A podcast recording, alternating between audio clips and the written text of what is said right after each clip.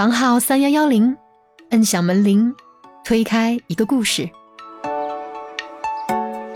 剪一点片段就好了，因为绝大部分都是哔。那个班主任她是一个很典型的和那位一样的一个女性好老师，但是她可能做人方面就其实也影响不到我们小学生的世界观和三观了。其实以前是会影响的，但是可能可能家庭教育也很强吧。也许根植了别人，但是我妈会跟我讲，就是这个这个女人到底做了什么妖。你觉得你现在是不会再管这个事？我会教唆的，我会教唆他，我会暗地里，我会我会偷偷跟他说，哎，你不爽吗？啊，如果你不爽的话，要不要去告老师呀？们也有很多导师给的任务，学校给的任务，然后乱七八糟的人给的任务，然后这种其实是算来自体制内的任务。哦，对，布置任务的这些人都是有编制的。我导师他走了，然后因为我是他的头号狗腿子，好了，我的项目也干不成了。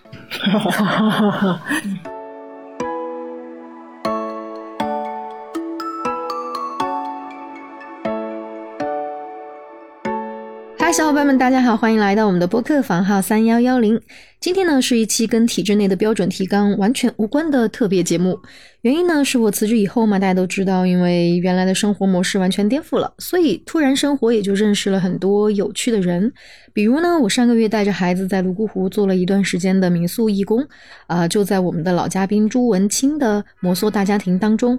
啊，如果大家感兴趣摩梭族的女性力量和文化背景呢，可以回头去听听朱老师做客故事 FM 的那期节目。但是今天呢，要展开的是我在这里。一个半夜的十二点唠叨的本期嘉宾小白妹妹的故事。小白呢，今年刚好十八岁，因为初中遭遇了两次校园霸凌后，她的一些反击，让她在同学的眼中呢，逐渐的格格不入，还不幸遇到了一些学籍上的问题。但是呢，剧情反转，初中毕业后，她直接考上了少年班。在我们这些普通的小学渣看来啊，进少年班这个事儿，哇，那简直就是人生高光。呃，但是这学期呢，小白却提交了休学手续，并且呢，学习生命科学的他现在的梦想是和对象要开三家桌游店。小白呢，虽然现在有天然的年龄优势，但是也有曾经的十八岁的我们从来没有过的很多独特的生命体验。这期节目当中，他就会跟我们分享他十八岁的人生选择和一些我们曾经没有过的经历。感谢小白呢，愿意分享一个正直但是不愿意在既定轨道上行走的十八岁生命故事给我们，也祝他接下来的学业和事业一路顺遂。节目开始前呢，给热爱运动的听友们发一波听友福利。感谢懂车帝自行车对本节目的赞助支持。为了鼓励体制内的听友小伙伴绿色健康出行，喜欢骑行的骑友小伙伴们只需要下载懂车帝 APP，搜索单车，进入晒出你的骑行照征文话题活动，满足高清九图加两百字就可以获得五十元的现金奖励。具体的活动参与详情会在评论区置顶展示，期待小伙伴们的参与哦。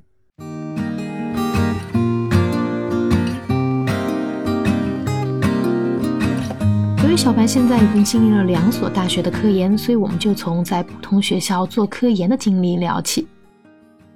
他们就是那种像是高中还在高中的那种状态，呃，不断周测、月考、期中考、期末考，嗯，就不断有这种考试。然后他们基本上就是把这个你今天上了什么课挂在嘴边儿那种状态，我只能用就像高中生一来形容他们。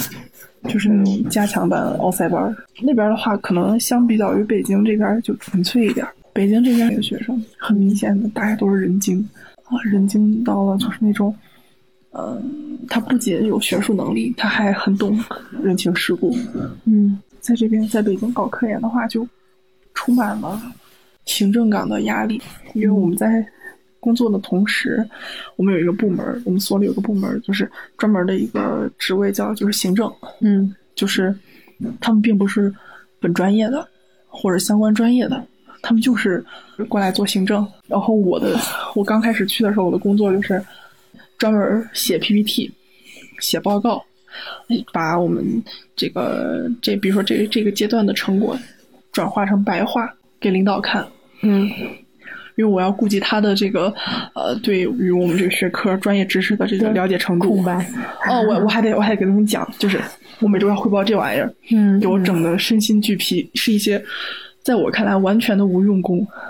所以我本来以为在高校里边，我一直以为做科研的人一定还是，起码他在大学里干了一些实事儿，然后能够做出很多令人瞩目的成绩。当然不一定就是说他的这个结果是好的，但是这个过程一定是一个可以写在简历里边儿，那你找工作的时候是能够说话的。嗯，但嗯，听你这么说，好像其实跟很多现在走上工作岗位的人发现的那种无用也挺相似的。工作都是相同的。科研这个事情对于每个学生，就是学生阶段嗯都不一样。我对象跟我说一个说过一个比喻，就是本科生做科研，就是你你导师告诉你这儿有一条路，你去走一遍儿；研究生是呃那我知道那儿有一条路，你去走走看。然后博士就是博士或博后，就是那儿可能有一条路，你去走走看。就是本科的毕业论文，实际上我的评价是，嗯，没有什么技术含量，哪儿都是一样。你现在是本科二年级，对我们是二加二，两年在本科两年读研究生。哦，少年班这么不一样。嗯，是应该是计划不一样。就是我我北京的一些所里面，就是实验室，我就是跟着老师做项目，我只是加入到了他的项目当中，我并没有说独立的在做的东西。所以现在你决定好好的想想，可能未来我干点啥？对，因为我这个专业，要么去药企搞科研，或者是当销售什么玩意儿的，然后要么你就去科研一线、国家科研。你更倾向于哪个？啊，如果这两个吧，嗯，我可能更倾向于在体制内吧，因为毕竟爹妈需要吧。我懂这意思，但不在这个当中选的。就是你现在十八岁，嗯，其实你现在的人生好宽广啊。我虽然你学的是生命科学，但现在大多数人学什么跟干什么没多大关系。对，我就想说，那你有没有呃可能其他的方向你考虑过呢？我其他的梦想是开桌游店，然后就是卖猪油。那那那你们俩有没有想过一起？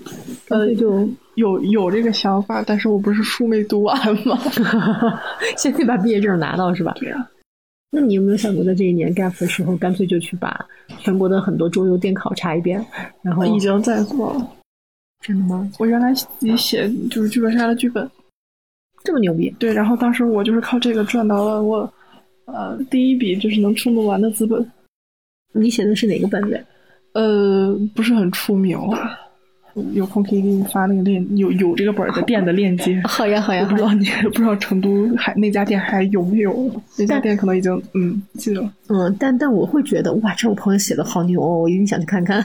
我可以发你一些我写的东西，然后你可以不去体验，你可以看看。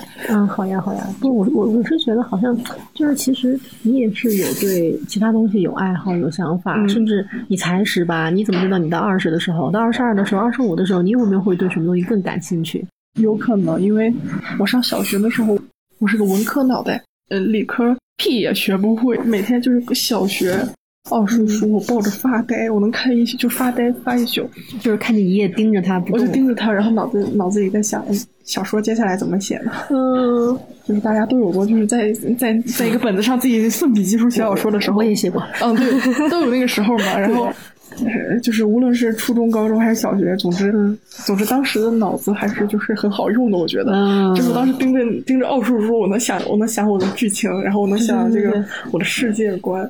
能翻好多章，写下来的东西也是觉得，哎，逻辑还不错。就是我现在回头去看，我当时留还留了一本儿，嗯，我都觉得，嗯，那我我当时还挺厉害的。对，人人回看自己作品有几个阶段，就是刚写完，我天，我简直就是当代就是文学家文豪，我是当代鲁迅。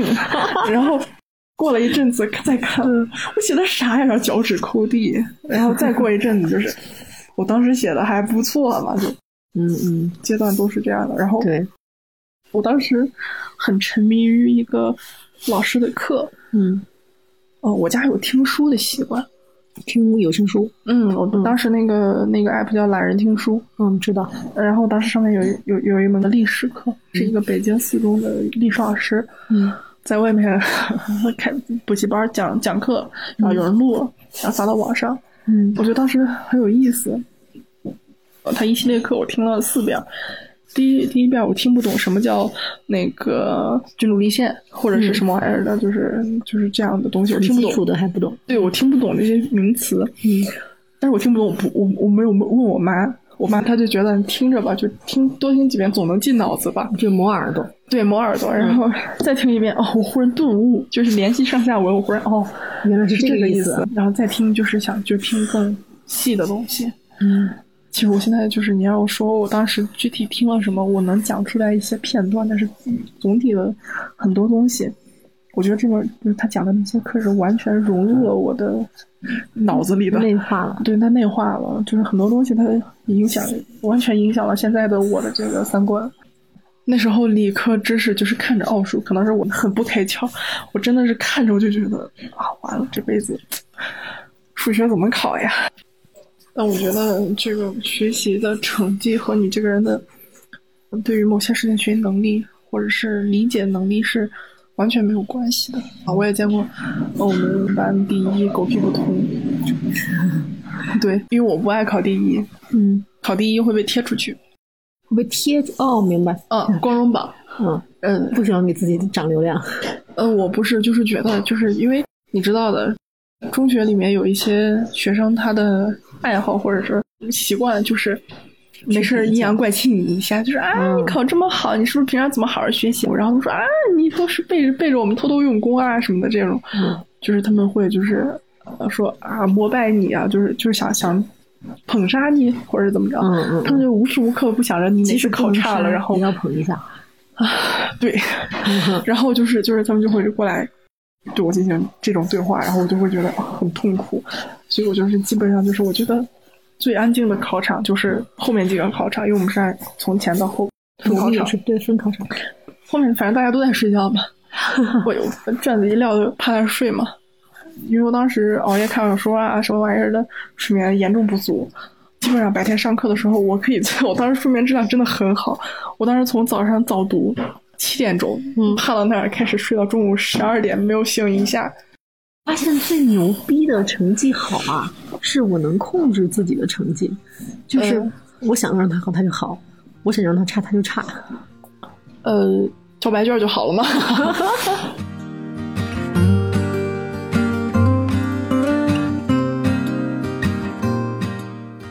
你这个在十八岁的时候突然想到要给自己 gap 一下，然后去想想看自己未来到底想干什么，我觉得其实是先进性的。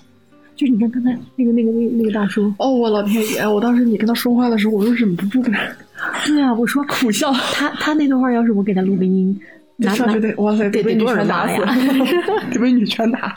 对啊，后来你看他说你啊，想什么还能上上去休学？现在依然很多人这样，他们他们的世界观是中规中矩的。嗯，我的感觉是他永远不能理解为什么一个人会在上学上到一半休学。呃，所以我跟他说我生病了嘛。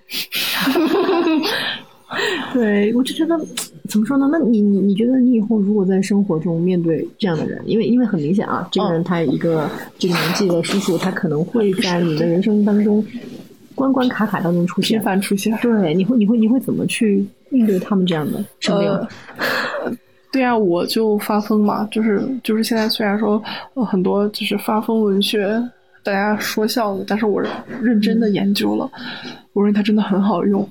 嗯，对待没有向你爆粗口或者是说出很过分的话的人，就是比如说这样的，他其实说话没有很过分，他只是一味的阐述自己的观点，对他对嗯他主观性很强，对，并且听不进去话，我会就是告诉他，呃，我身体不舒服，或者是就是嗯回避性的这种话。嗯嗯但是他如果尖锐的攻击到我了，我会告诉他我有精神病。哎，你都不知道这生这个病，我我现在身体有多差。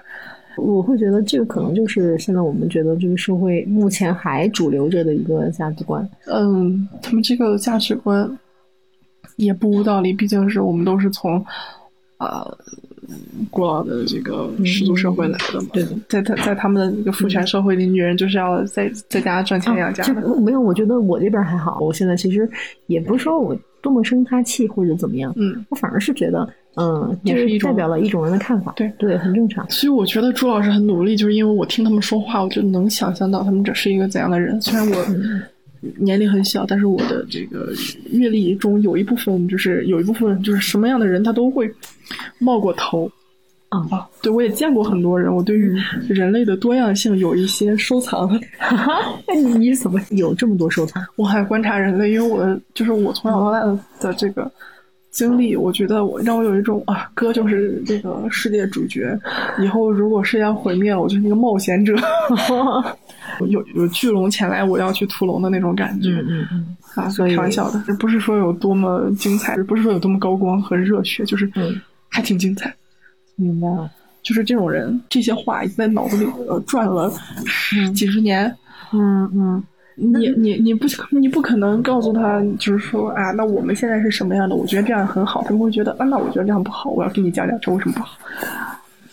那能给我讲讲你的精彩的那一部分吗？讲一部分，嗯呃，我上小学的时候，呃我按照学生时代的划分来给你讲。嗯我上小学的时候，我很爱看书。当时小学一年，一年看的书，呃，一个月吧，一个月看的书顶顶先顶上我现在一年看的书。阅读量那么大，我当时就是你看的是啥？呃，就是很多人诟病的一个作者，就是余秋雨的书。他有本书叫《借我一生》，哦讲的是文革。嗯嗯我当时看到之后，嗯，然后我看了一本书叫《余罪》，听起来很奥奥七八糟的什么十宗罪的书，有点呃嗯混淆，但是实际上它是一本就是嗯刑侦的书吧，算是。五一岁我看过。嗯，嗯对。然后我觉得讲的写的蛮好，讲的也蛮真对对对，你你你，我觉得你的阅读是在跨越式的。你那时候才小学，啊。小学我是大学。好四四到六年级是我看这些书的时候，嗯然后看过什么大家常提的那些文学作品，我基本都看过吧。嗯啊，我当时我妈摁着我看《庄子》，然后还看了什么嗯文学性比较强或者是历史类的啊，有一本书叫呃是讲都督王朝的，叫《亨利八世与都的王朝》，嗯然后那个印象还挺深。然后看什么，就现在就是大家常提的什么《围城》呀、《边城》啊，啊，明白。呃，沈从文什么的书你四。年级的时候，你能完全理解这些书的意思吗？嗯，我理解不了，会会会问，我会问他当时问到理解为止。对哦，还有余华老师的书什么玩意儿的。当时我看《活着》的时候，上四年级，就是记记 记忆很深，对，记忆很深。然后就是当时觉得说，惨死了，这个作者真坏。嗯嗯。然后我我同桌他看我看书，嗯。啊，因为我平常和他唠嗑的话，嗯，小孩们还是会想去融入，他还是会想听懂我在说什么的，嗯嗯。所以他也看。然后他看的时候，上课的时候忽然嚎啕大哭，是看的哪本？活着嘛，哎呦，那忽然嚎啕大哭，然后把老师吓死了。老师以为我揍他了，你知道吧？就当时冲，因为我当时很皮嘛，就他冲过来质问我你在干什么，他怎么哭了？然后我就是就是我也不知道，因为我正在就是把书放在桌桌子底下，我正在你也在偷看？我在偷看，然后语文老师就我们当当时的班主任在，他他在他在讲课，然后我在，然后我就偷偷看，偷偷看，嗯然后忽然我同桌拿拿着那本书放声大哭，就觉得好惨，说怎么都死了，然后。老师来说，我也不明所以。我我说我不知道。他说，他说那你在干嘛？我把书往里一推，就是说老师我在抠手。然后我同桌就哽咽的跟老师说好感人，然后跟老师说说他好惨呀，这什么的，就是我们全班同学都看着我们两个人，我不知道为什么看的是我们两个，然后可能就是只是目光对焦到这边了，嗯然后老师就问他到底怎么回事，然后他就举着书，呃然后老师就说你你上课看闲书，他第一反应不是说哦这是活着啊，是你可能是因为什么哭，他他第一反应是你在看闲书。哦，然后，然后第二反应是你为啥哭了？然后再再看一眼封皮儿，哦，明白了。我，明白了，说出去，还是要出去，不管你看啥。对，然后我旁边没有了掩护，没嗯。没有了掩护之后，我就不能这样了，因为老师从旁边走过的时候就会先看到我的，我就非常怨恨他。我告诉老师那本书是我给他的，然后把书揣到这个从衣服里，就揣到衣服里，然后这样，抱着跟他一块儿出去站着，我俩就蹲在外头看书。哦，你这个爸爸很聪明。对，因为我有就是就是这个这个事情吧，嗯我只犯了一点小错，我不负主要责任，我只这么说，因为我还想看，然后我就蹲到外头。嗯，看，然后我我同桌就说，就说怎么这么惨，他跟我哭诉，我说闭嘴，你确实带纸了吗？然后不知道，反正应该是抹抹衣服上了。以我对他的印象，不怎么不是怎么爱干净的一个小男孩儿，好，我很嫌弃他。我们以就是还没有还没有就是开情窍为分界线。好的，这之前的小男生都还很在乎任何人对他的这个评价。他把衣服他他在衣服上就是抹鼻涕的时候，我说嗯，咋这邋遢，真凹到一个人。嗯嗯。然后他就会很很在乎，然后第二天专门带了卷纸。虽然他还是很忍不住这样，但是他还是会会带，就是冬天感冒时带纸。然后我班主任后来请家长啊，因因为什么请家长？等会儿说，请家长的时候还跟我还跟我妈说，我姐同学闲书，然后然后同同同桌上课就扰乱了课堂秩序。然后我妈问。呃，那和我姑娘有什么必然联系？我借我姑娘借她书让她上课。你妈也是一个拎得清的。对，然后然后老师反正就是要埋怨。我那个班主任她是一个很典型的和那位一样的一个女性。啊。这种班主任就会对于她对于学生的态度总体来说还是比较宽容的。她的文笔也不错。比如说有一年冬天下雪了，我们都纷纷就盯着窗外，哇塞！她不会制止我们，她会让我们看。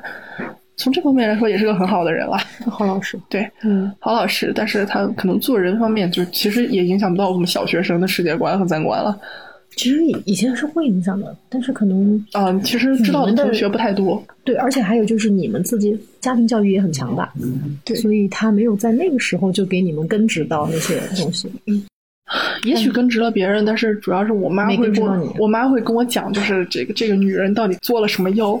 她会就是很多家长都不会告诉小孩这些的，就是家长之间的这些八卦什么东西的。但是我妈会这个义愤填膺的跟我说那个坏女人。然后，但是他说你可不能叫人家坏女人哦。我我跟你说话，我嘴上把得住门，你别到时候到人家面前说坏女人。但你妈真的还是可以啊。嗯，这但但是长再长大一点，你就可以告诉他，就是给他塑造一个。老师不一说什么不一定是对的的这个三观。我我觉得中国的家长很少在我们那个年代啊，就是樊姐这个年代会说到你记住老师说的东西可能不一定是对的。嗯，我爸妈是六八年，我零五年的，他们三十七岁才生了我，其实就不怎么生了，然后忽然就意外。哦，前面有哥哥姐姐吗？没有，我独生子女。据我妈所说，嗯，她一面之词，生我花了很做了很多准备。她来就培养自己如何当一个好妈妈啊，如何把自己的这些呃价值观或者三观，然后能够帮我塑造我的三观。然后她跟我讲，老师说什么不一定是对。然后我就天天就是我们当时有一个美术老师，返聘回来的老教师，拿画画板，当时那个绘画本，敲学生的头，那个小姑娘敲哭了。我拍桌子站起来说：“你干什么？你干得漂亮。”但是。但是但是老师老师就瞥了我一眼，然后他就跟我说坐那，然后我说不，然后然后他就跟我有的没的说了两句，打下课铃，他就收拾东西走。我非常不满，我中午放学的时候在班里说说那个你你你你你都跟我去校长办公室，然后我就跑到校长办公室。结大呀？不是，我就是我去进行了一些煽动。嗯，我当时还还是很喜欢跟我同学说话的。嗯。我觉得就是他，我可以煽动他们，带领他们一起去这个抗议，然后走到教导室门口，刚好看到教导主任出来。教导主任干嘛？我说我来举报老师，然后是巴拉巴拉巴拉说了一堆，然后校长室的门都没进去就被教带到教导处，一顿臭骂，说我 说我嗯不尊敬老师什么的，嗯，然后给给其他小伙伴说小小同学说的稀里哗啦，就是苦觉得自己就是挨骂了，觉得自己做的不对，嗯，然后我就。就觉得哎，真没用啊！他们，你的这种就是防 PUA 的能力真的很强。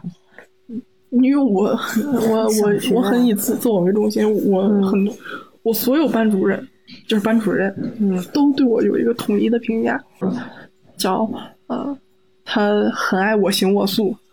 以自我为中心，但这个评价其实，在我们小的时候哈，经常被拿来评。但我的身边周围，就算是顶上了这个 title 的，也从来没有哪一个人是敢像你这样的。就是他，就是我，因为我妈不断跟我说，你先坚持你自己的，如果你不对的话，老师会告诉你讲，给你讲道理，我也会给你讲道理。嗯，如果你的家庭教育和学校教育都都告诉你这件事情不太对，你要自己动脑子想一想。对，但是如果你觉得自己是对的。然后有一方没有给出意见，嗯，比如说家里的事儿，我会在学校的时候，老师也会讲到一些，就是就是在家里如何要孝敬父母啊什么玩意儿的。嗯如果你听两个有一个没有表态，或者是在你的知识里面这两个没有达到一个统一，嗯就是不是统一，就是没有这个，嗯、让你可以参考的这个观点。嗯，那你就先按照你自己想的去做，嗯反正你还那么小，对啊你，有的是时间去试错了，嗯可能是，然后，嗯然后，然后就是过了很长时间，中午的饭应该都快吃不上了，嗯十二点多了，我们当时十一点就放学了，十二点四十多嗯给我们放走了，放走到到门口就是我们几个家长，一问干嘛了，小孩脸还哭着，就我没哭，我妈我妈跟我说，她当时看到我就觉得啊坏了，她要被叫去学校了。就因为你没哭，呃，就是他知道肯定是我带的头，你妈对你倒是挺了解的。你这么说，我想起我小时候有一个事儿啊，是我当时读六年级了，嗯但那会儿呢，就是我因为学校里有一个，就是除了自己班主任那一块儿啊，还有一条线路，就是那个什么大队部，然后去大队部工作就能够跟大队那边的老师有一些其他方面的交流。嗯然后那次我就记得我们学校呢有一个电影明星要来，就是那个年代的电影明星哈，虽然就是现在我如果说名字出来也不算火了，但是那个时候大家都觉得他是个明星，所以大家都想去见他。那个时候他是演了一部戏，所以他要给那部戏做宣传，其中一个点儿就是我们学校。然后当时我们就觉得，那这个是个好机会呀、就得往前凑凑，是不是？除了前三排好像是留给那种就是有有有特别的一些，比如说老师或者什么的人群之外，从第四排开始的座位就是非常紧俏，需要大家去抢那种，一个班儿可能就一个名额、两个名额的那种。然后呢，因为我在大队部工作，所以那会儿老师就把这个名额就相当于我们班的很顺理成章的就给到我了。嗯，就相当于我们班是多了一个名额给到我的，嗯然后我就觉得，那反正是自己工作挣来的，我拿的也顺理成章，我就没有任何心理负担的准备去接这个票了。嗯，就没想到票到班上的时候，就被我们班上另外一个教师子女，嗯就是我们班相当于多一张票，嗯两张，嗯然后第二张本来该我的，被一个教师子女给写上名字了。就是我清清楚楚记得，我最后把那个票抢回来的时候，嗯背后都是那个教师子女的信，然后我就直愣愣的就跑到教室的大办公室，我的班主任也在里边儿，那个教师子女的妈也在里边儿，嗯然后我就直接在那个教师子女的妈面前说：“我说好像这张票是我的，你能不能把这张票还给我？”其实那张票在我已经在我同学手上了，嗯，但是你抢回来了，我这么去说，他妈脸上挂不住呀。嗯一个大办公室那么多老师，嗯所以在他妈的讪讪当中，嗯把他女儿叫了过来，把那张票还给了我。我会觉得，可能这个不是我像你那个样子啊，会敢于去面对什么恶势力斗争，就是也不算恶势力，就是一个我觉得傻不拉几的那种正义性。哦然后我觉得这种东西就，我觉得那个时候你人应该有一点点这样的这个，呃，但现在普遍很多这个很多人没有。这个感觉。呃，有的人可能一辈子都没有这样这么一段时光，有的人可能到了三十几岁、四十几岁，忽然觉得哈、我要反骨怎么样的。那我就是反的。你看我小时候我敢这样，自从上了班，天呐，就再也没有了棱角。是吧？对，我我我非常理解棱角的这个事情，嗯。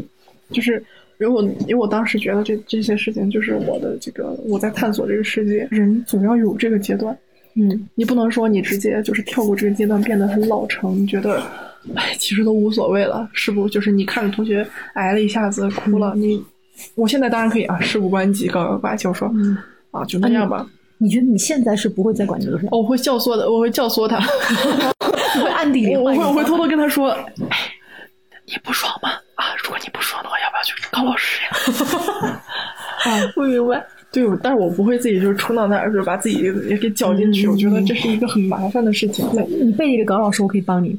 对对，我可以帮你的，就是你，嗯你可以，你就是你要去做，我可以支持你，我给你这个出谋划策，给你这个。嗯从精神到物质上的支持。对，这种支持，但是但是我不会去帮你做，就是这是你的事情，关我屌事。嗯嗯，懂了懂了懂了。现在很多这种事情了，就是虽然说枪打出头鸟，但是那个时候的枪啊、不痛不痒。在那个时候，你有了这股冲劲儿，你才能知道你有有冲劲儿之后，你会得到什么样的结果，嗯，你才会对这个世界的探索度更多一点。嗯嗯，就或者是就是如果说，就现在很多人上班之后，他根本不理解领导为什么会就是那样子，就是你出头了之后，枪打出头鸟就怪到你头上了，你可能不知道其中流程啊 或者是什么的，这算人生经历的一部分吧。就是你，你先得热血。就在我看来，你先得热血，你才能平淡的面对这个事情，你才能就是，其实也不是说 peace 一点。对，有可能不是说现在你 peace 了你就不热血了，而是可能你换了一种方式，因为这个社会需要我们花另一些时间和精力去，呃，成本代价去应对这些事情。对就是你的行为分成两个部分，一个部分是应付社会，一个部分是应付自己。嗯，哇我我说实话，我花了好多时间应付自己。哦，我也花会花很长时间应付自己，就是因为我是一个很容易内耗的人。前一阵子尤其就是去年前年尤其明显，嗯就是当我脱离了学校，嗯脱离了同龄人的这个这个圈子，然后这一圈人就是嗯旁边再不是和你密密麻麻和你有相同经历的人了。嗯其实那一瞬间，就是你确实没有人会和你做朋友了。就当时从学校里，就是我最我从学校里出来的原因，是因为有人校园欺凌我，呃，然后没当然没有欺负到，嗯但是当时让我有一种很很疲惫的感觉，就是啊，上学为什么是这样的？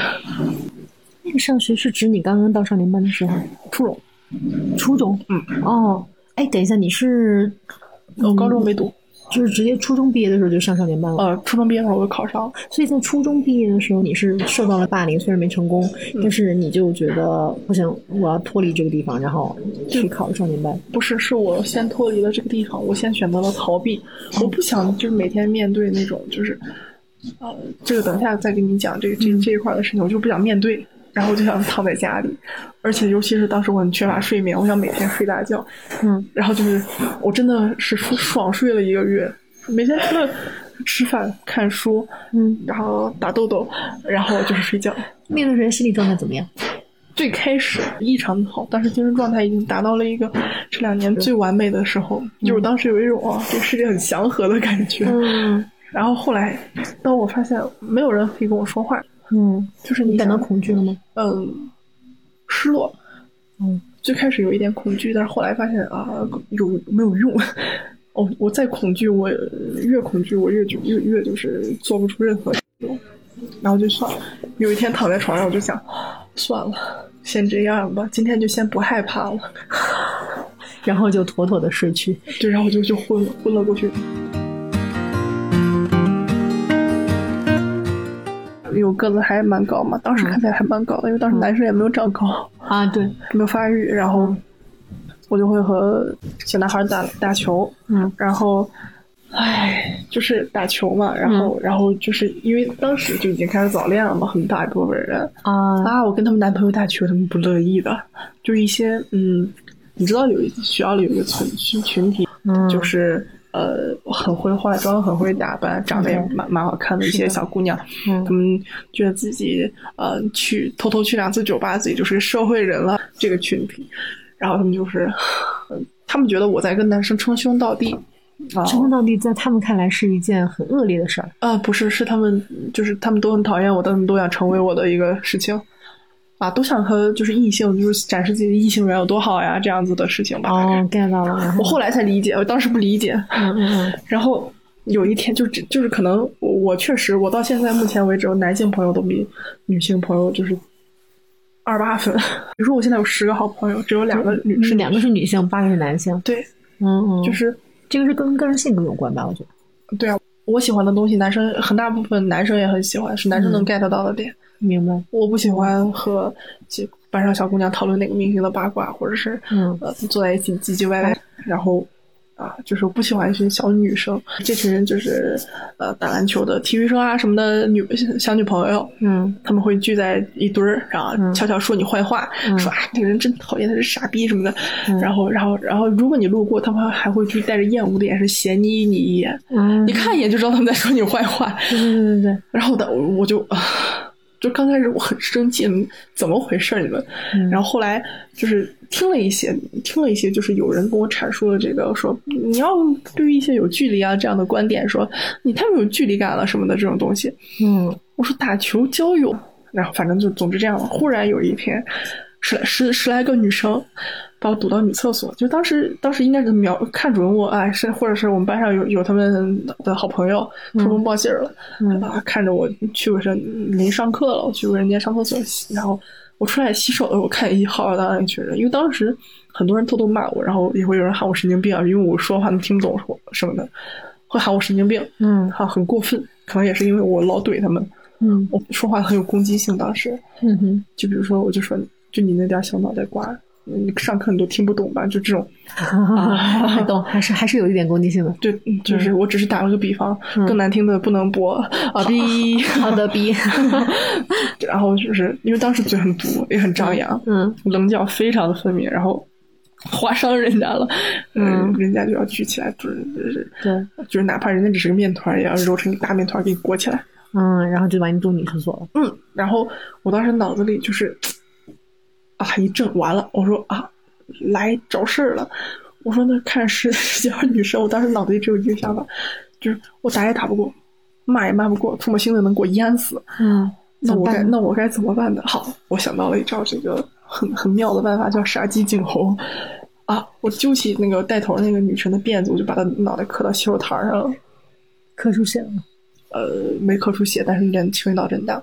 哦，轻微脑震荡，我没有我没有很使劲了，也可能是他脑袋结实。然后，然后他们都吓着了。都吓住了，就说我打人什么的，然后做事想来推搡一下。嗯，做事对，因为就围过来的时候总是就是指着你啊怎么着，就像呃，就现在韩国拍的那种校园霸凌的电影，嗯然后就推你一下，推你一下说啊嗯怎么样，然后嗯然后在我可就抓着那姑娘辫子放到小台上之后他们就都不敢推搡了。啊，对，就就是都骂骂咧咧，但嗯，不敢上前。后来就然后请家长了吗？嗯，这件事情以老师老师转圈过来告一段落，一定要走廊监控，就知道是他们找的事儿。啊，对，就是觉得他们不长脑子，他们他们哪怕你分开，你先进厕所，然后从然后从厕所从我们厕所是两头的嘛，两头都可以进的，嗯两头各一个洗手台，你从这侧进去，然后在厕所那，然后你出来在监控拍不到的地方，嗯呃，你霸凌也就算了，或者在卫生间里头霸凌也算了，我都出来洗手了，你们还就浩浩荡荡从走廊聚过来，聚到卫生间门口。不，这个只能说明他们根本就没有想到这件事情会变严重，会上升到看监控的那个程度。嗯，其实当时因为我们校园霸凌已经在严抓了，然后然后就是他们可能觉得自己不算霸凌，算为姐妹出口气，然后就问我他为什么打你？他说他先动的手，他为什么先动手？然后支支吾吾，然后一直在那儿哭，我就看着他们哭，我就觉得老天爷被欺负的人是我。然后后来就不了了之，我妈就安慰我说没关系，不要跟他们一般见识。但是有一个很妙的地方就是。他们认识一群高年级或者是周边中专体校啊什么玩意儿的男生，不知道他们哪儿鬼混出来的，嗯但总之是冒出来了。我放学的时候有一次，学校的那个后门有一个这儿有个彩票店，彩票店和我们学校后门有一段距离，然后这是我们学校栏杆，这是彩票店后门，嗯，呃，小咱彩票店侧面有个小路啊，就给我堵里头。啊，一群男生，我这是怀疑他们要不要脸的一种程度。一群男的堵你一个女的，哦，好，而且还是白天外头就是接小孩的家长，那那那那那这件事情你怎么处理的？呃，就是这是我至今为止，就是我当时就是我觉得，呃，虽然我不承认，但是我我妈呃就是带我去看医生，说我有躁郁，然后嗯，我会很狂躁，后来过着过着就被就是被其他的东西打压下去了，就是以毒攻毒磨平了。你现在挺好的是吧？对我现在你你阳光开朗，啊，能只会偷偷自己躲被窝里呜呜哭。看不出来，看不出来，我觉得这样挺好。嗯，那当然，我要在我在社会关系中，我一定要表现出我阳光的一面。如果我我很丧，谁还跟我玩呢？我不喜欢给朋友带来负能量，因为我有一个抑郁症老是找我说话的朋友，嗯，所以我每次都会安慰他，但是我还是会觉得，如果我也这样对待我的朋友的话，他会烦死我。不是每个人都像我一样能有耐心，就是每次都听他说。然后当时躁郁非常严重，就是当时暴躁，就整个人就是那种很容易，就是很容易，如果你有个怒怒气条，我很容易就充怒气条就满。嗯然后我当时就愤怒的，就是从旁边捡起一块那个建材的板砖，我冲着那脑那男生脑袋就，这是我迄今为止做的最恶劣的一个伤人事件。那个男生后来，嗯，脑袋上缝了十来针，但是其他人也被你镇住了。杀鸡儆猴这一招很管用，嗯就是。呃，朋友和我讨论出来一句话：那个年纪的小孩威慑住他们，就再也不敢找你挑衅。但是哇，没试过。但是仅局限于小男孩，或者是嗯真的是有分寸的，就是小姑娘，嗯，就是那种真的、就是，万一对面有一个他也是你这个脾气该怎么办？呃，那没办法，他们都已经赌了，那我有啥法儿呢？对你总不能在那挨一顿打。就总不能挨一顿吧，总不能就是怎么着吧？嗯然后我就呃，就是就觉得这个还挺好使的，但是到现在应该不太好使。那个年纪小孩儿很适用，嗯，呃但小姑娘不行现在。这个社会既文明又不文明起来了。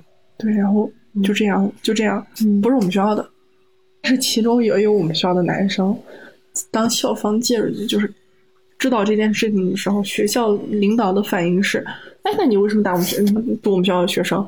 他完全不管，他就想抹去这个呃那群男生那群人里头也有我们学校人的存在，然后。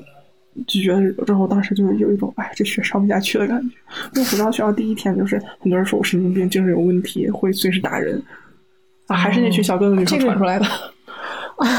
还还得多谢他们，才能让你最后从这个地方出来。对，然后我就决定不上学了，跟我妈说不上。然后我妈就，我妈觉得，哎，这学确实上不下去了，嗯就让我回家了。我回家那段时间就开始，回家你是指你有一段长的时间都在家里边自学，还是？对，初三下半学期吧，嗯，半年。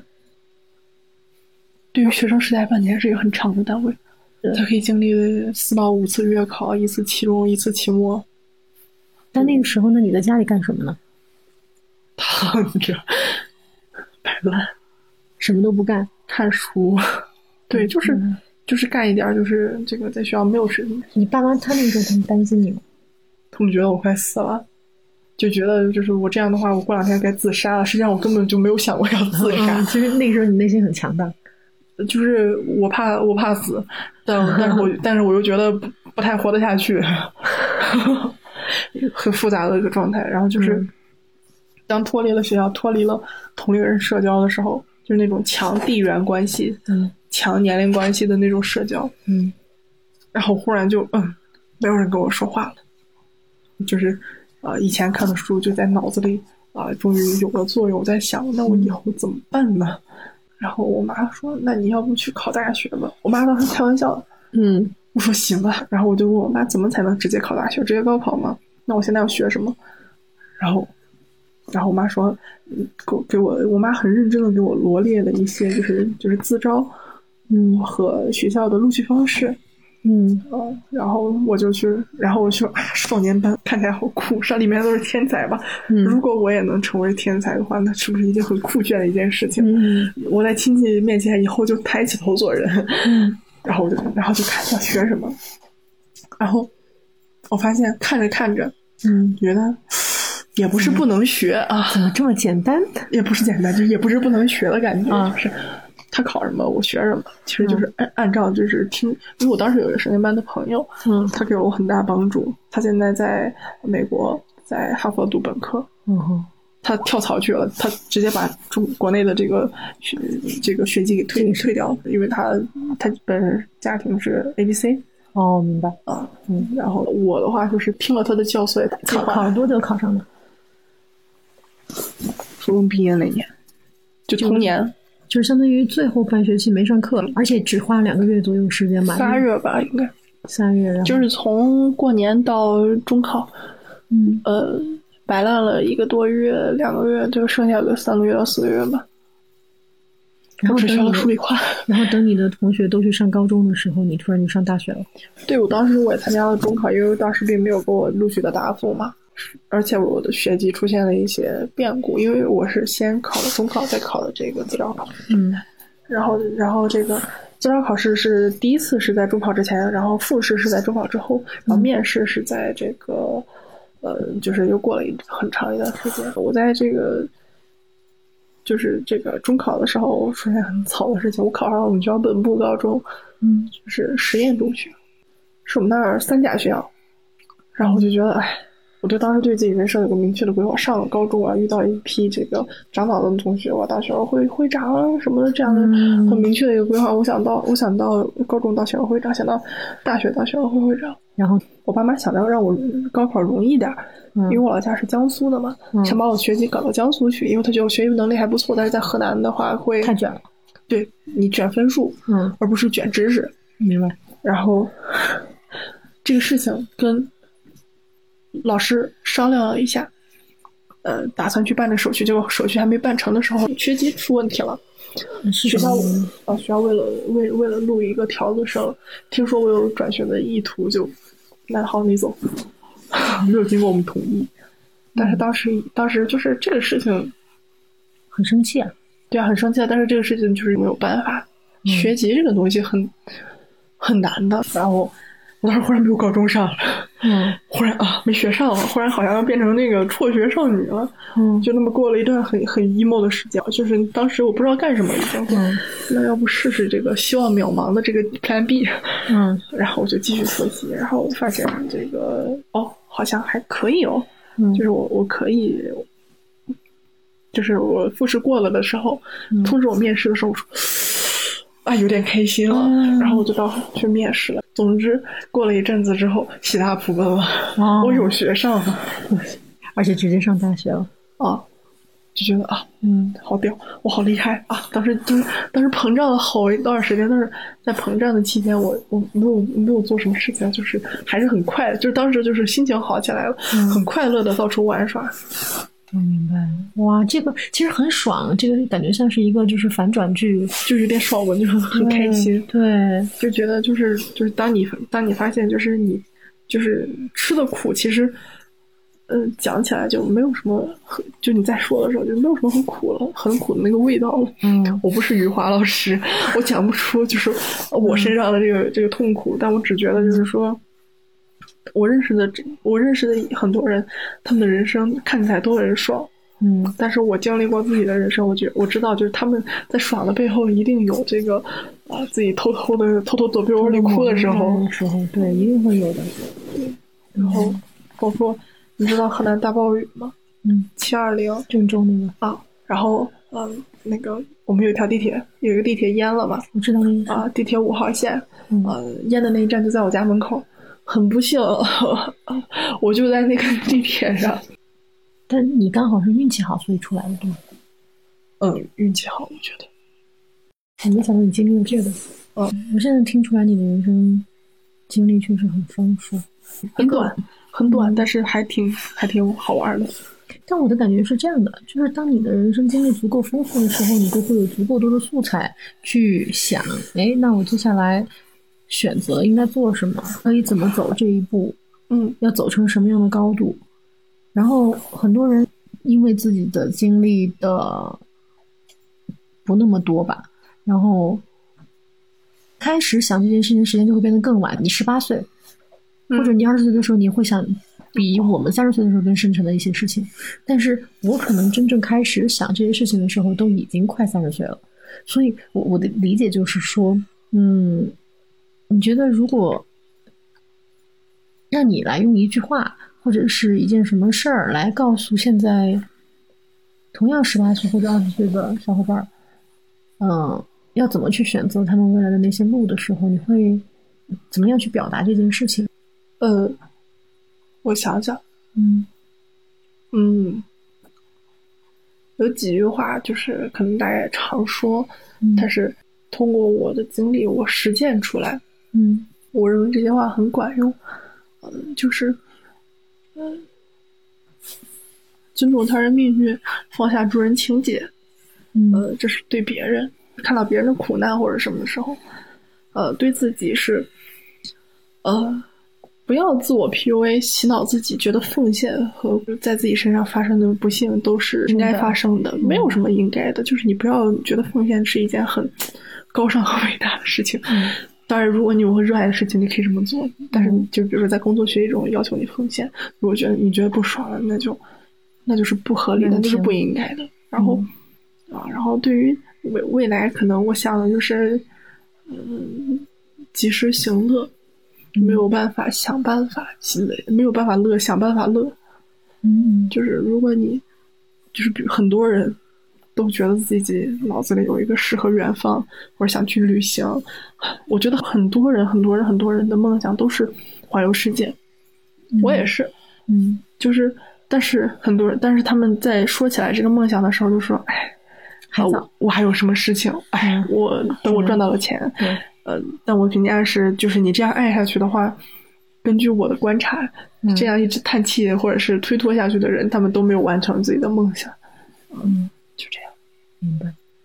就是你做，你想办法做，嗯拿出这个你所有的这个思绪和所有的这个呃能力，你没有什么做不到的，你只是要取舍，呃看你认为哪一个更重要，柴米油盐更重要，还是呃放下这些出去玩儿更重要？我我说的柴米油盐不是那种意思，就是单纯的就是和出去玩和实现自己梦想对立的这个柴米油盐。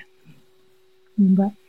然后对，就是你得去做，你你不会的地方，你上网问，你问朋友，你问问别人啊，大不大不了你去知乎啊，一 一群懂哥告诉你该怎么办。嗯好，那么那么你就要想这件事情的可行性，就做嘛，就如果你越拖，你越叹气，你你你你试错的成本越高。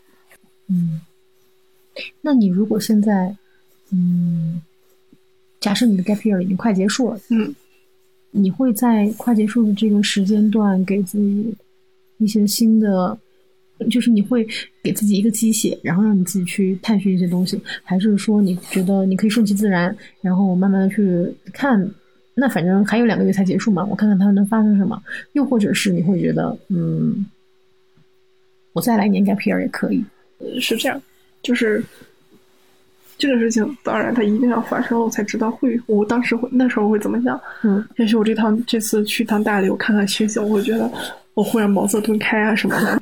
然后就是我按照我现在的想法，就是我对于之后的展望是，就是我要求自己在这个 gap year 这一年，我去想出来我如何发展我的这个职业，或者是赚到钱。嗯因为我是一个就是目目目标很明确，我要旅行，嗯我要出去看看这个世界。嗯嗯然后这个我我我要怎样去达到这个目标？目标是恒定的，不管是我在实验室的时候 埋头刷试管的时候，还是就是在呃想这个其他事情的时候，就无论什么时候我都在想，呃，我怎如何达到我这个目标？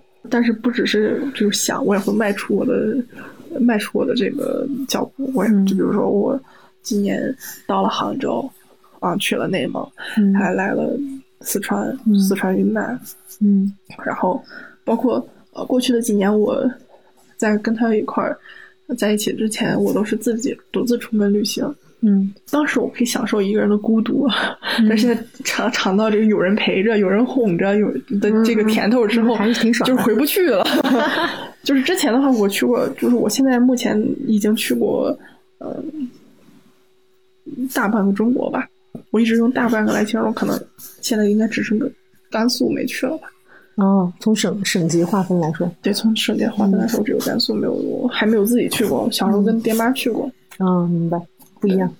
然后就、嗯就是首先在我我现在力所能及的范围，就是我可以就是呃想办法让嗯把我自己从这些事事情里摘出来，因为我认为那些事情没有我的旅行更重要。嗯我把自己摘出来，我要出门，我要出门玩儿，就就这样。嗯嗯嗯，那你有没有想过你，这个是你当前的一个目标？有没有想过以后你的目标会变？嗯，环游世界这个梦想不会变。不会变，对吗？对，因为我的三观已经是这样了，它如果会变的话，一定是发生了很大变动，那都是我没有办法想象的事情。OK，那除了这个之外，你还会有其他什么目标吗？小点的，小一点的目标，呃小一点的目标是开开开三家桌游店店，对对，嗯，或者是你会放弃生命科学吗？啊、我会把他的书读完。对，但我如果你真的让我去搞科研的话，我我现在的回答是我会会放弃它。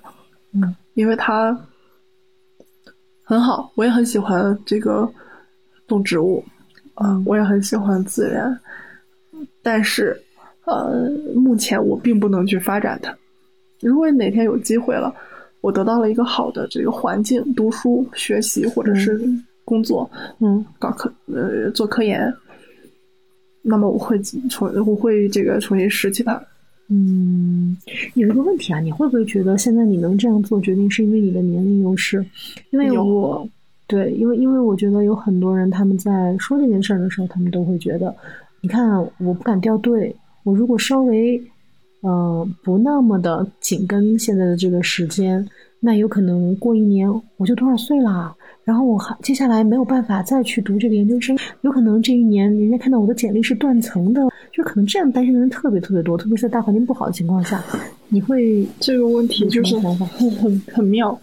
嗯呃，我觉得对于我来说，当然年龄年龄优势是我现在最大的一个优势，不嗯无论什么什么家庭或者是怎么着的，嗯都没有年龄优势来的直接。嗯，年轻确实就是年轻就是好，就是你，但是，嗯，你关于你说的就是我如果休息一年我会掉队的这个情况，嗯。是他是因为他没有休息过，他不知道这一年会发生什么，嗯。在他的感觉里，如果我不紧跟着这个社会的运作，我就会掉下去，我就会落伍。嗯。但其实，如果你真的歇歇过，你你就会知道，在嗯摆烂中，如果你的这个摆烂的意志足够强大，你总会给自己摆自己的摆找到一个，呃，呃，理由出路。嗯，你你是指那种其实我无意识当中的，但是我收获到的对很多出路。对，嗯就是不是坐那儿硬想，嗯，明白。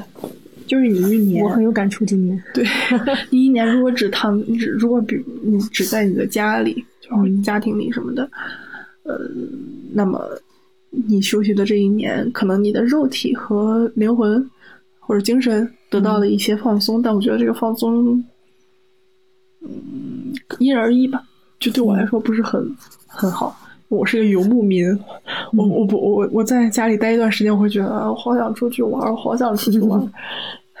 就是你就是行万里路，嗯然后你行在行万里路的同时，人人的人人就是这样的，他在这个呃生活的这个范围内，这个社会内，嗯，你就是有这个呃你的局限性，你的所有的一切都源自你的家庭，然后生活经历，还有这个教育，还有一些自己主观的这个性格什么的因素，但是这些东西组成了你。在你这里，就是就是举个例子，比如说摩梭族的姑娘，嗯她不明白为什么外面的汉族姑娘可能是要被男人养着，嗯就是她在她的这个数据库里没有这样的事情。嗯嗯嗯，没有这个素材。那么可能对没有这个素材，就是你当你就是你所有的推理都是要有素材的，嗯哪怕是你想想你自己的这个以后要干什么，你也要你你有目标，然后你要怎么做，你也要推演过去。你是要有素材、有阅历，你才能就是你知道更多的路。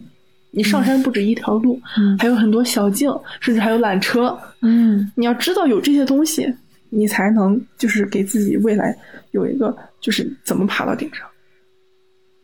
嗯，所以现在你其实就是在一个素材积累的过程中。对啊，我得先就是长长脑子，长长见识，让我知道一下这个世界是什么样的，这世界上还有这样的人那样的人，然后根据他们的生活经历，我觉得，比如说，我觉得朱老师他的这个生活，他的这个追求，嗯我觉得很棒。那我那在他身上的我认为的可取之处是，呃，就我可以我可以学习的地方嗯。是这样的。然后那个人我身上可以，比如说举个例例子，山民，嗯。呃，我觉得他我我在他身上，我认为我可以学到的东西就是，比如说挣到了三万块钱，嗯这马上花完马马上马上说老娘不干了，我现在就去辞职，拿着三万块钱出去旅游，嗯。就就这样的，就他有这样的勇气，并且他很，他对爱情这个东西很充满了这个想象，他正在努力维持着自己的这个婚姻想象关系婚姻关系。嗯嗯我觉得这也是个蛮不错的，因为我现在可能是我现在是个恋爱脑嘛，啊，我觉得可能唯一不对的地方就是那个他哥你。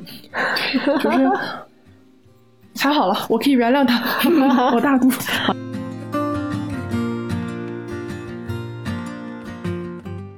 我觉得，我觉得在朱老师这儿哈，我有一种感觉，就是我在这儿一个月了，还是迎来送往了几波客人了。嗯嗯，可能是因为他这边的价格筛选，就是他客人的整体素质，照理说应该是很高的。但是我还是发现，你刚才说的这种能力，能否与之交流的能力，跟他们的这种收入真的没有什么关系。对啊，就没有关系啊。有些的灵魂不一定都有，都是富有的。啊，对他其实最开始用这个价格来做筛选的原因，就是他为什么定位定这么高的原因，也是因为如果我真的要被这个世界大多数人来折磨，那我还是让我挣点钱吧让我。挣点钱，我理解。我有一个朋友，他在北京开民宿，我们关系很好，就是好到他天他每个月都要找我借钱啊，这么好。呃，就是还银行卡过桥嘛，嗯嗯，就是他只是过过阵子就还我了。然后他现在在杭州，他他他马上就要新民宿要开业了，有空的话我们可以去认识一下。杭州，对他是一个就是比朱老师看得更开的人，嗯，他就是那种啊饭当然要吃，理想。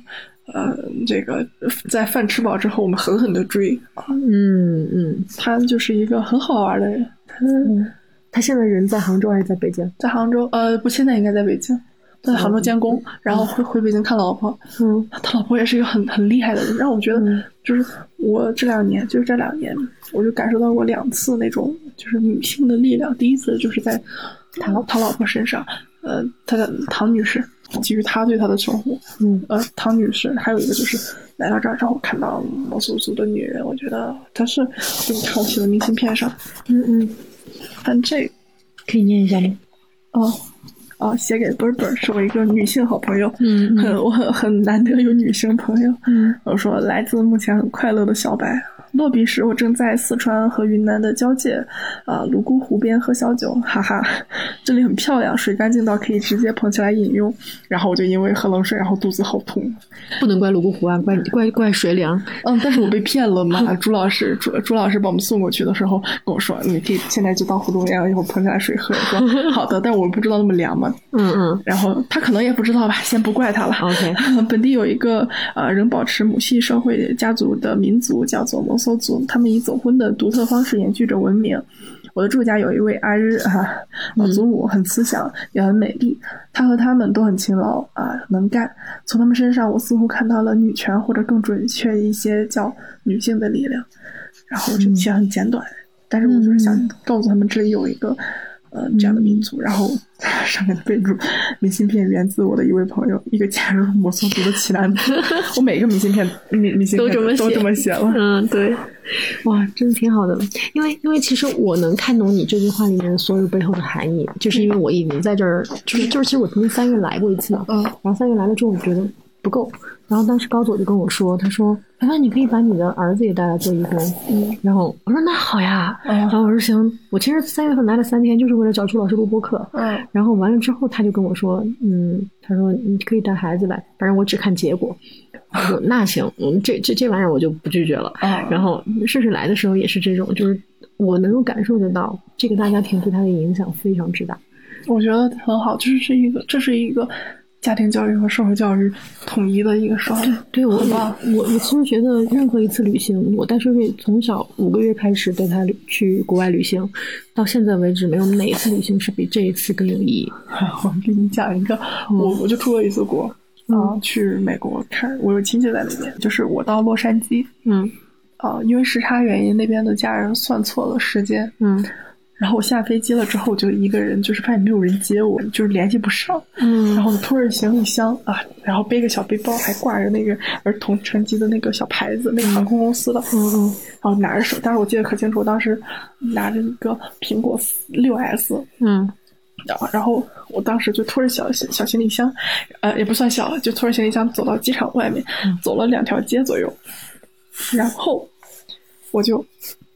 听到了砰一声枪响，然后就砰砰，然后我其实我当时就是站在了人家火并的正中间，不是正中间，就是就是中间，也不算正吧，就我并没有站到人家就是会打打死我的地步，就是这，比如说这这是一个他们的区域，我站在这儿，我长方形长边的终点，好的明白。啊，然后。呃，我就站在那儿，然后很懵懂，拿 拿着手机开 GPS 看地图。嗯，我当时脑子，然后你还抬头看了一眼，是吧？不是，我当时脑子就是没有反应过来。嗯，我因为国内国内禁枪嘛，反正我也不知道那是枪响，实际上我还以为是巨响，你知道吧？嗯，就是以前只在电影里听过，但是就是真的听到的时候，我不会觉得是，就是第一反应想不到中国小孩不会觉得是想不到那是枪。嗯。因为很小嘛，当时小学的时候，嗯，应该也是四五年级就那阵子，然后我就抬头就就抬头看，就看见就是那个黑人就拿着枪，然后我当时就就站在那，然后后后头有一个呃太太就已经已经开始就是，然后你快回来，come back，come back，冲着喊，然后但是我因为我当时就是英语水平和我现在就是说怎么说呢一样稀烂，然后然后我就花了很久才那个那个话才到我脑子里转化成了我能理解的意思，然后我拖着行李箱就往后跑，嗯，那是我第一次就是。就是出国第一次出国，然后第一次就就碰到了那个枪战。现在想想，我说命好大，我八字真硬啊，就就这样。然后然后就没有去过别的出国的经历，还经历这，然后就没有出国的机会了。然后就是本来我我很想就是冬天的时候去欧洲玩，我想去这个看极光，嗯，但是，啊算了算了，好贵哦。没事，多赚钱。祝你的三家桌游店早点开起来，然后我希望我可以赚钱，赚到大钱。嗯，然后就是我带了三盒桌游，不不用，其实你看极光花不了多少钱，你就先赚点儿，然后赶紧去花了。